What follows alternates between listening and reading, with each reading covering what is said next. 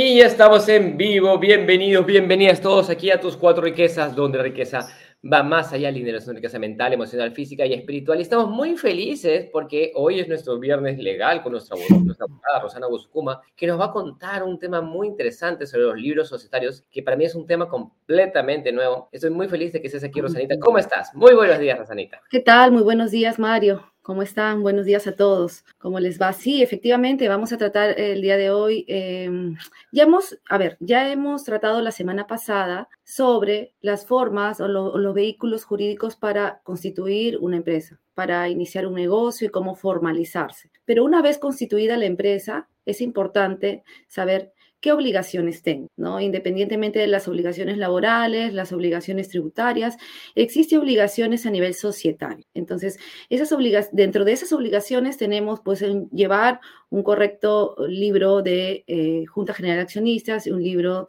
de matrícula de acciones.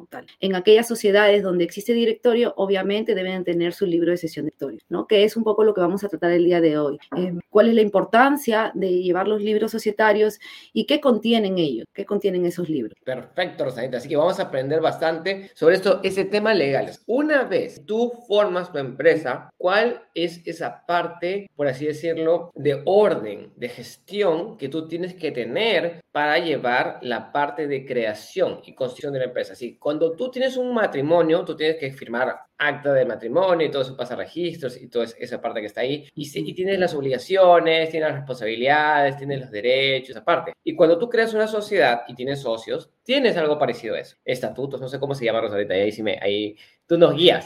Así que estamos listos para aprender, pero ya tenemos saludos por aquí que nos manda Pavel Pastor, buenos días Rosana y Mario, bienvenidos buenos también. Días, Carla Cristina desde Medellín, Colombia también. Víctor Hugo, saludos desde Morelia, Michoacán, México, Morelia, Víctor Hugo ahorita. Buenos días, Rosana. Y Mario nos dice Inés, que también está acá en Lima. ¿Cómo estamos? Ok, Rosalita, cuéntanos, ¿por dónde comenzamos? A ver, buenos días a todos. Comenzamos eh, principalmente con indicar que muchas eh, pequeñas, medianas empresas suelen una vez que constituyen, bueno, digamos que ya se formalizan, eh, constituyen su empresa, suelen prestar mayor importancia en sus operaciones, ¿no? En su, en, su, giro de negocio, en el desarrollo de su objeto social como tal. Pero le restan importancias a un correcto registro y control del libro societario, ¿no? Entonces, nacimos indicando qué son los libros societarios. Bueno, los libros societarios constituyen documentos esenciales, esenciales exigidos por la norma, exigidos por la ley, la Ley General de Sociedades, y en donde se contiene eh, todo el historial de la empresa, las decisiones que se adoptan dentro de la empresa.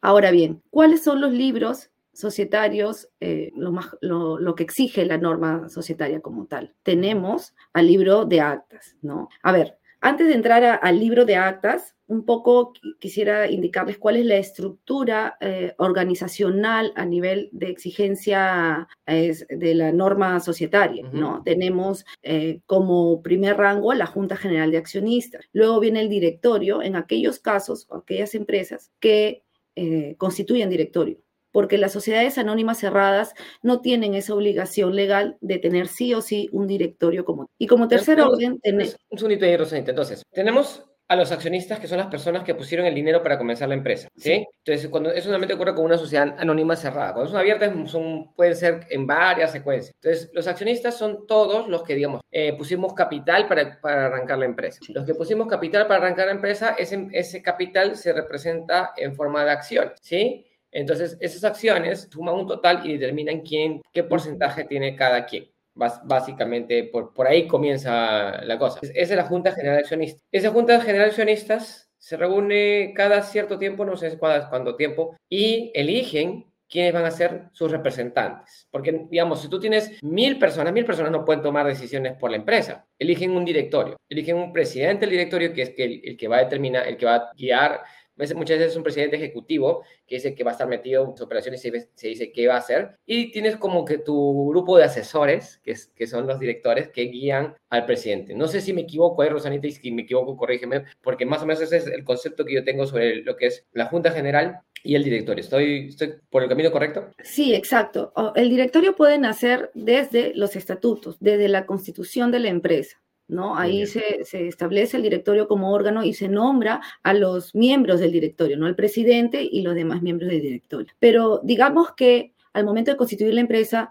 solamente hay junta general y gerencia. Entonces, en el transcurso del tiempo, en el, en el momento que, que, que, consideren los accionistas, pueden, ¿no? Crear un directorio, ¿no? Entonces se, reúnen en Junta General de Accionistas, ¿no? Deciden la creación de un directorio y también deciden sobre quiénes conforman eh, sus miembros, ¿no? El presidente y los miembros del directorio, que pueden ser mínimo tres, y este, bueno, ya pueden eh, elegir directorio, este, cinco o seis directorios, ¿no? Entonces, eso se realiza mediante un trámite y se, es una modificación del estatuto como tal, ¿no? En el transcurso del tiempo pueden también crear al directorio. Entonces, una sociedad anónima cerrada puede tener como no puede tener dinero. Y eso es diferente a una estructura organizacional que manejan las empresas. ¿no? Muchas empresas em, tienen a la Junta General de Accionistas y, bueno, la gerencia, pero tienen varias gerencias también, ¿no? O varios directores también. Director, eh, no sé, eh, de finanzas, director comercial, ¿no? E, etc. Que ya, bueno, sería, lo, ideal sería que se complementen y que se regularice vía también eh,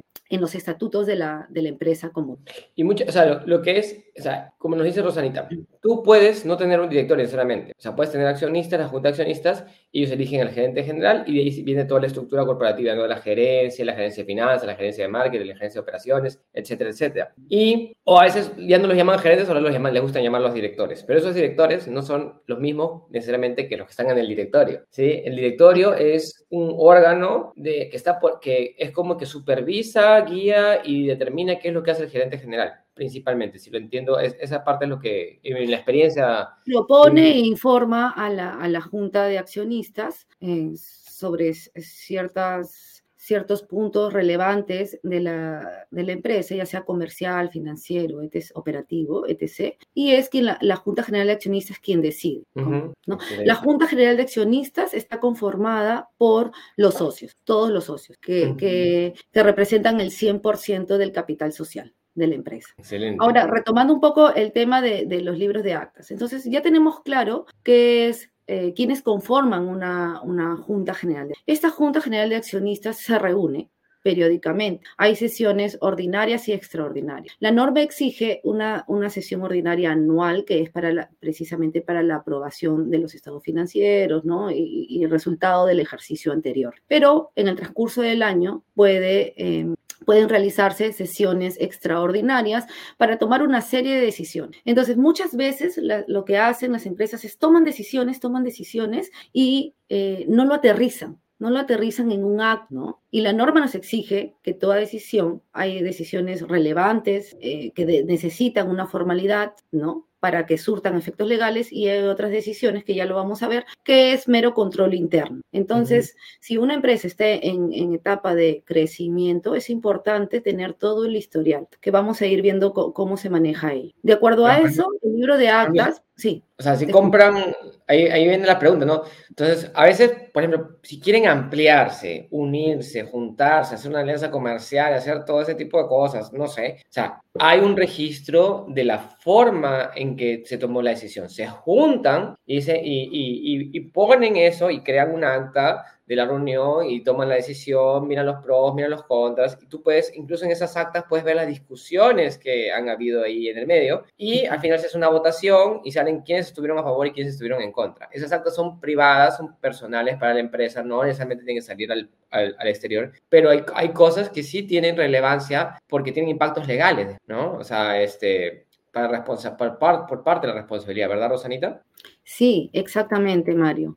Y digamos, a ver, eh, cuáles son los acuerdos trascendentales, ¿no? Que, podría, que podría este, adoptarse como tal. Ya has indicado, Mario, que efectivamente existe toda una formalidad, ¿no? Para la sesión, para la reunión, desde la convocatoria, ¿no? Desde el quórum de instalación y, bueno, la, la agenda, el desarrollo de la agenda, los acuerdos adoptados con los votos establecidos y, o con los votos que establece la norma, y luego, bueno, todo ello debe de constar en un acto esa acta debe ser eh, incorporada en el libro de actas de Junta General de Accionistas. ¿ya? Pero ¿qué acuerdos trascendentales se tienen? A modo de enumeración, podríamos decir eh, que la Junta General de Accionistas debe pronunciarse sobre la gestión social, por ejemplo, los resultados económicos del ejercicio anterior, que era lo que estaba comentando. Eso se hace mediante una sesión obligatoria anual que normalmente se hace en el mes de marzo, en primer trimestre del, del inicio del ejercicio actual. Resolver, por ejemplo, sobre la aplicación de utilidades, si las hubiera. Puede ser que eh, acuerden repartir este, dividendos si hay utilidades o puede ser que simplemente las dejen para posterior capitalización. ¿no? E, es, cuestión de, de, de, liberar y ponerse de acuerdo como tal. Otro de los puntos es elegir, por ejemplo, cuando cuando corresponde eh, a, miembros del directorio fijar su retribución, bueno, la retribución del, porque los miembros del directorio también reciben retribución, que son llamadas las dietas de directorio. Pueden designar o delegar, digamos, en el directorio la designación de auditores externos, remover a miembros del directorio, designar sus reemplazantes, modificar estatuto, eh, realizar aumentos, reducciones de capital, disponer de investigaciones y auditorías especiales, en muchos casos también se puede acordar la transformación, la fusión o cualquier otra forma de reorganización, ¿no? decisiones relevantes como tal, así como resolver cualquier caso que, pueda disponer el, Estado. Digamos que esos son los, los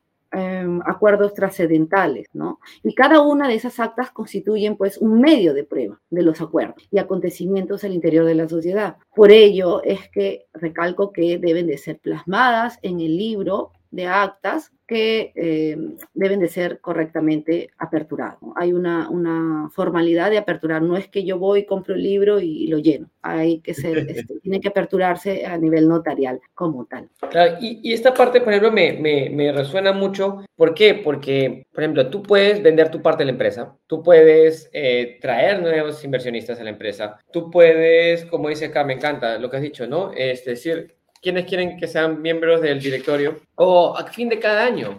O sea, revisar cuánto hemos tenido de utilidades. Esas utilidades van a reinvertirse en la empresa, vamos a repartirla entre los socios. ¿Qué es lo que vamos a hacer? Entonces, la mayoría de pequeñas empresas no se toman el tiempo, como están en el día a día y haciendo todo el trabajo todo el tiempo, no se toman el tiempo de tener una reunión al año para definir, oye, así estamos nosotros. Acá estamos. Esto es lo que ha pasado y esto es lo que vamos a hacer. Y hacia, hacia este lado vamos a planificar, ir, ir avanzar y tener esta visión de hacia dónde queremos. Y ese detalle es muy importante. Y todo esto se plasma en el acta, se, se plasma en esas actas, en estas decisiones. Y a veces tú dices, sí, pero yo soy el único, el único, el único emprendedor que está acá. O sea, yo soy el gerente, yo soy el presidente, yo soy el dueño, yo soy el que hace todo. Y muchas de las personas que, que escuchan y tienen su negocio propio son los únicos. Pero lo interesante es que tú puedes crear un directorio, incluso de personas que sean tus asesores. Es decir, juntas a tu contador, juntas a tu abogado, juntas a, a, tu amigo que es este empresario también y dices, oye, quiero que seas mi director. Y le puedes dar una dieta, como dice acá. Y ellos te van a guiar para tomar una decisión más concienzuda para las decisiones importantes de tu empresa. Los directores no necesariamente tienen que ser accionistas, pueden ser personas que también están este, aparte y puedes crear tu, tu, ¿cómo se llama? Tu, tu concilio de sabios para, para guiar tu, tu, mastermind, para crear tu, guiar tu empresa también. Un ratito, también nos mandan saludos acá, nos manda Víctor Hugo que nos dice muchas gracias por la información, es muy importante tener orden en lo que se hace para evitar problemas futuros, nos dice Víctor Hugo, gracias Víctor Hugo, y nos dice gracias por continuar ampliando nuestros conocimientos en temas tan importantes como los aspectos legales en nuestros emprendimientos y empresas, gracias Inés. Miriam nos dice, buen día, muchas gracias por el tema, está muy interesante, saludos, y Obdulio nos dice, buenos días Mario y Rosana, ¿cómo están? Entonces, ¿qué más Rosanita? ¿Qué más nos dices de esta, esta parte? Está súper interesante esto, es lo que, ese se llama el libro de actas, ¿verdad? Libro de actas. Sí, el libro de actas de Junta General de Accionistas. Luego llevamos a tratar el libro de matrícula de acciones como libro primordial también, vamos a, ver su importancia. Pero, ¿qué acuerdos? No? Ya hemos comentado los acuerdos trascendentales. Por ejemplo, deciden aumentar el capital, ya sea por eh, incorporación de nuevos socios o porque capitalizas utilidades o capitalizas créditos, etc. Por diversas modalidades decides eh, aumentar el capital social. Eh, eso, ese acuerdo debe de estar plasmado, como les mencionaba, en el acta, pegado en el libro de, de, actas de Junta General de Accionistas. Luego hay una formalidad en la cual, pues, es como, por medio de una minuta se, se lleva al notario, el notario eleva escritura pública y se inscribe en registros públicos, ¿no? Para que tenga la validez correspondiente. Sin embargo, existen acuerdos donde no requieren la formalización por escritura pública ni ser inscritos en registros públicos, sino que más bien debe de constar en el libro de actas para un correcto control y seguimiento de las decisiones y actividades que son propias ¿no? de, la, de la sociedad. A manera de ejemplo, podríamos indicar em, la adquisición y disposición de activos. La empresa decide, los socios en, sesión deciden adquirir un vehículo, adquirir un inmueble. Entonces, debe plasmarse en la Junta General Accionista. Esa, esa, decisión de adquisición no conlleva a, un, a una formalidad del acta como tal, lejos de hacer la operación de, la transferencia propia del vehículo, que es una acta de, transferencia vehicular, o en el caso de un inmueble, pues el minute, la escritura pública de compra-venta de un inmueble. Eso es otro, eso aparte. Pero en actas debe de, que, debe de constar ello como decisión sin que esa acta se tenga que formalizar por escritura pública o em, inscribir en registros públicos. Por ejemplo, otro de los casos que no se inscriben en registros públicos es el acuerdo del incremento de remuneración, por ejemplo, de los cargos gerenciales, acuerdos sobre políticas internas de la sociedad, entre, entre otros, que tiene que ver con el control interno de la, de la sociedad como tal. Y esto nos, nos acredita buenas prácticas corporativas y de cumplimiento como tal. Lo que estuvimos hablando anteriormente en una sesión sobre responsabilidad social empresarial en la cual cómo se maneja de manera interna el relacionamiento con los accionistas y los acuerdos que se adoptan con transparencia, ¿no? Toda esa formalidad que conlleva.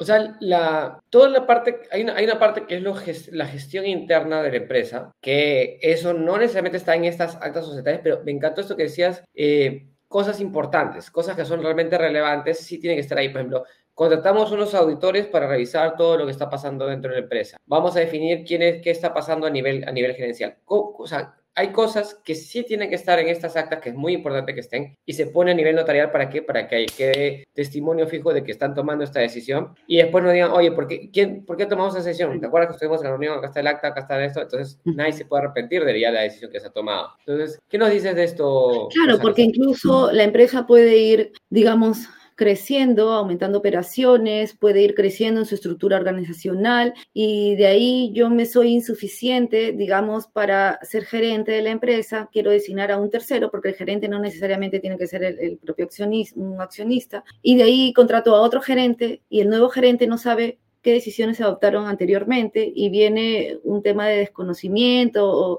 o de desorden a nivel interno. ¿no? Además, recordemos que la que estos, esto, el correcto llenado de, los libros, ya sea de, actas o de matrícula de acciones, em, son medios de prueba. Y ojo que han sido calificados por resolución de superintendencia de SUNAT como eh, libros, eh, tanto de actas como le mencioné, libro de matrícula de acciones, como libros vinculados a asuntos tributarios. Entonces, cuando te llega una fiscalización, lo primero que te piden son tus libros societarios. Uy, no los tengo nunca los aperturé, ¿cómo los regularizo? Y ojo que ahí es importante tener la fecha, o sea, la fecha cierta. No es que al día de hoy lo regularizo y hago el acta y todo cuando no existe ni siquiera legalización. Entonces, eso es importante para tener en cuenta para efectos de fiscalizaciones tributarias, ¿no? Asimismo, SUNAT eh, también por una resolución ha indicado que las, las emisiones, transferencias y cancelaciones, por ejemplo, de acciones y participaciones deben de ser comunicadas a SUNA como tal. Entonces, por un lado dicen, bueno, ese es un control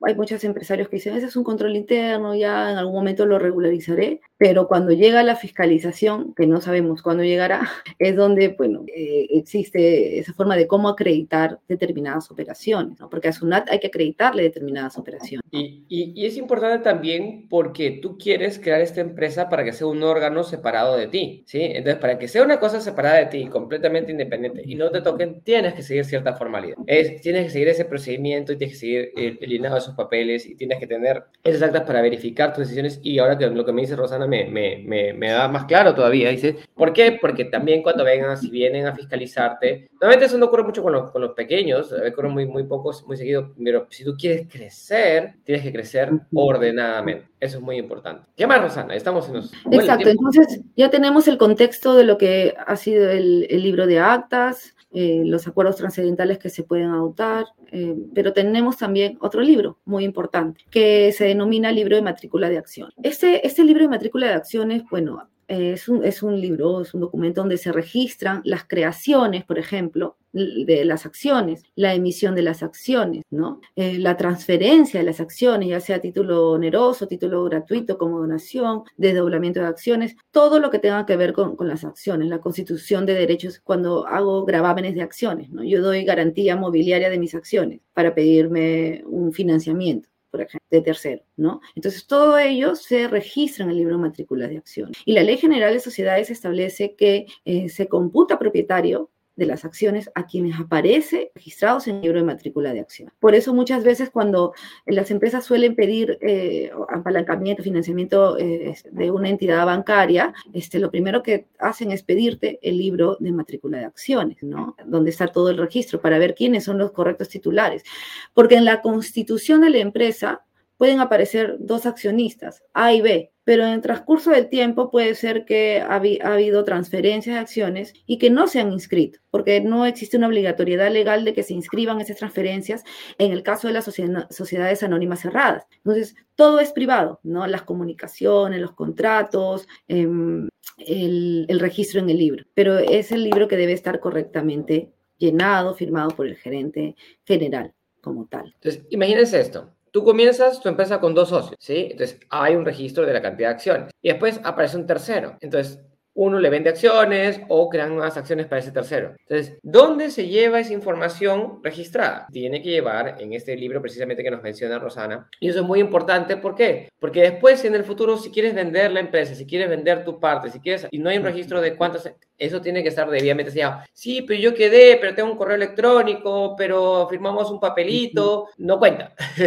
no cuenta no, si no, no cuenta. Es un medio de prueba, como, como le digo, ¿no? Entonces, aquí, Mario, eh, otro ejemplo que les puedo poner eh, según experiencia es si se está litigando, ¿no? Si se está litigando a nivel judicial eh, la propiedad de las acciones. Muchos pueden decir, o me han dicho, no, pero esos son para empresas grandes, en donde... No, según mi experiencia en casos que, se ha llevado, existen muchos supuestos en los cuales eh, los accionistas están enfrentando un proceso de divorcio. Y viene acá que se, se, constituyó como sociedad conyugal y viene toda la disputa por las acciones, ¿no? que muchas veces puede terminar en un proceso judicial. Entonces, sí es importante eh, registrar el, correctamente y el llevado correcto del libro de matrícula de acciones. Y como te contaba mi historia, ¿no? O sea, eh, con lo que, lo que pasó con, con mi socio, es que vendimos las acciones, pero no, no, este, no, había, no había registro, no, estaba, no, no, habíamos constituido libro, no, entonces a la hora de, de, querer vender, negociar y todo lo demás, entonces teníamos, o sea, era hacer trámites adicionales. Y acá, la Cristina nos pregunta, litigar. Ah, litigar, litigar es eh, llevar un proceso judicial, en otras palabras, ¿no? Es estar en un, inmersos en un proceso judicial como tal, en donde la titularidad y la propiedad de las acciones tiene que ser definida y, este, por, por el juez. Entonces, cuando, cuando, tú te vas a un juicio, cuando tú tienes que ir por la vía legal, utilizar el, el, digamos, el sistema judicial para resolver un conflicto, una este, diferencia de opiniones o etcétera, etcétera, ese es el proceso, ¿no? ¿Verdad? De litigar, ya sea, por ejemplo, si te robaron algo, te chocó un carro o, este... Eh, o el contrato no estuvo bien. Entonces, todo eso se ve por la, la vía legal, eso es el proceso de litigar, ¿sí? ¿Me equivoco? Exacto, cuando existe un conflicto de intereses y tiene que ser resuelto por el, por el juez, ¿no? Hay un proceso judicial de por medio. Excelente. Entonces hemos visto el libro de actas, ese se llama el libro de... de matrícula de Sí, exacto. Pero, ¿cómo, ¿cómo se apertura? ¿O qué formalidad deben tener estos libros? ¿no? Para la apertura y legalización de los libros societarios se requiere presentar sí o sí a la notaría. Es el notario quien apertura los libros societarios. ¿Y qué nos piden? Nos piden, bueno, una solicitud de aperturas de libros, que esté suscrita por el representante legal, el gerente general que diga yo, este, señor notario, este, solicito la, en representación de tal empresa, solicito pues la apertura del libro número uno, porque muchas veces existen libros aperturados que se extravían y luego aperturaste otro libro número uno y, o no, y correspondía aperturar el dos y es donde existen eh, complejidades a nivel registral, sobre todo cuando en registros públicos, por ejemplo, llego a inscribir la modificación del estatuto con el libro eh, número 2, un ejemplo, pero después encontré eh, mi libro 1 y hago otro acto con el libro 1 y le pido al registrador que inscriba ese acuerdo y al final el, registrador me va a decir, ojo, ese libro 1 no existe, existe el 2 porque este último acto que tú hiciste fue con la apertura del libro número 2. Entonces a veces existen esas confusiones que hay que tratar de evitar. Si es que ya lo perdiste, lo extraviaste, tienes que hacer tu denuncia correspondiente para tener la constancia de ello y apertura un nuevo, ¿no? Y si lo volviste y si lo encontraste, bueno, ya deséchalo porque o lo tenlo guardado, pero no se, no lo utilices como tal, porque ahí es donde existen ahí la, la, o sea, ahí se estoy así como, como monito y digo, ¿qué es esto? A ver, a ver si te entiendo bien. Entonces, o sea, un libro societario, ¿sí? Un libro societario es el, el lugar donde tú estás guardando todas tus actas y todo esto ha, ha debido ser debidamente llevado por un, con una, eso se eleva al notario, ¿y para qué? Para que se eleve a los registros públicos, ¿cierto? No, para que se aperture el libro. Si yo lo llevo al notario y le digo, notario, quiero aperturar mi libro número uno de tal empresa. El notario le pone su sello, lo apertura con fecha tal de tal empresa, etc. Y ya tú te llevas tu libro a tu, a tu empresa y ahí empiezas ya a llenarlo. Y lo vas poniendo, y vas llenando. ¿Y eso se puede hacer en digital o tiene que ser físico necesariamente acá, por, lo menos en Perú? Eh, el, es digital, pero siempre debe costar pegado en el libro, ya. ¿no? La impresión. Y de pronto, y, y, cuando el notario te entrega, te entrega con su sello y con todo, y eso es lo que tú vas, este, digamos, almacenando en el libro. Entonces, si se extravía, si pasa algo, tú tienes que crear un libro nuevo. Exacto, pero ya no el uno, sino el dos y tienes que hacer una denuncia en la policía que se perdió, se extravió el libro y por lo tanto vas con la denuncia y dices quiero abrir el libro 2 y de pronto si aparece el libro por obra de imagen del Espíritu Santo, después no puedes regresar al 1 si no tienes que seguir con el 2 porque ya cerraste el 1 y el 1 ya se perdió. ¿Así? Sí, sí, me entendiste. Qué, qué divertido. Entonces, pero es así, o sea, hay que seguir una formalidad, hay que seguir una numeración, hay que seguir el debido proceso para que lo salgan correctamente. Rosanita, se nos vuelve el tiempo. ¿Qué más nos puede decir ya para, como, eso que a las personas que recién están comenzando su empresa y quieren llevar esto de manera formal? Y para concluir con el tema de la apertura del libro, entonces el notario te va a pedir la solicitud, te pide, bueno, el DNI representante legal, el representante legal es quien tiene que ir porque pasa el biométrico, te pide la ficha RUC, te pide certificado de vigencia de poder, o sea, acreditar que tú eres el gerente general, te pide una vigencia de poder inscrito en registros públicos y con ello realiza el trámite de apertura. Ahora, para finalizar ya, ¿qué es lo que pasa? O sea, ¿qué es lo que pasa si es que no tenemos un correcto control y cumplimiento en cuanto a las obligaciones ¿no? de nuestros libros sociales? Uno, podríamos decir incumplimiento de la ley, incumplimiento de nuestro propio estatuto social, ¿no? En donde, donde se contempla todos esos aspectos. Asimismo, por ejemplo, el administrador de la sociedad se podría ver inmerso en incumplimiento de obligación de gestión, control y correcto llevado de libros. O sea, la responsabilidad del gerente general puede quedar, debe de quedar en evidencias como tal, ¿no? Eh, el gerente general puede incluso asumir responsabilidad, ojo, ¿no? Por negligencia en el ejercicio del cargo, eh, siendo que los, los, perjuicios surgidos debido a una omisión pueda este, aplicarse a la responsabilidad propia del gerente como tal. ojo acá, si tú no llevas ese orden, vas a tu exposición y tu responsabilidad se eleva, si es que hay un conflicto, un juicio o un problema más adelante. Eso es lo que nos está diciendo acá, esto es muy importante. Exacto. Así como también la posibilidad de, incurrir en alguna, o sea, ser pasible de eh, multas, sanciones, ¿no? Por las autoridades administrativas. Como ya les he indicado anteriormente, pues este, eso sirve medio de prueba para SUNAT como tal ante denunciación, ¿no? También, ¿qué otras consecuencias podrías tener? Bueno, no, si no está correctamente llevado, mm, no puedes aplicar quizás a un financiamiento bancario, ¿no? Como tal. Entonces, los invitamos a todos a que tengan ese orden, porque es muy, muy importante y que se informen, ¿no? Porque hay personas que vienen de diferentes países que vienen acá y, pregunten también, ¿cómo funciona esto en mi país, ¿no? Entonces, ahí hablar con un abogado, una persona así como Rosana, que es especialista en la parte corporativa, que es muy importante y ella está acá en Perú. Así que esto, esto es muy similar en cada uno de esos países, no importa si nos estás viendo de México, de Colombia, de Ecuador, de Chile, Paraguay, de Uruguay, hay algo parecido en cada país. Entonces, eh, comuníquense con su especialista también local, que eso es muy importante. Sí para las personas que están en Perú, contacten con Roxana porque nos ayuda muchísimo en esto. Es súper especialista y muy hábil en todo esto, es súper capa. Rosanita, se nos voló el tiempo, así que quiero, quiero, quiero, agradecerte realmente nuevamente por tu tiempo y por tener este espacio legal que es muy, muy importante. Y para todos los que nos siguen, este es tus cuatro riquezas. Encuéntrenos en cuatroriquezas.com. Pueden volver a escuchar la repetición también en Spotify, en YouTube y en Facebook, porque todo esto queda grabado y disponible para que todos ustedes puedan verlo. Y quiero agradecerte, Rosana, nuevamente por estar con nosotros y compartir tu tiempo y tu experiencia con nosotros. Muchas gracias, Mario. Gracias a todos. Que tengan un lindo fin de semana. Lindo fin de semana. Nos vemos. Cuídense mucho. Chao, chao.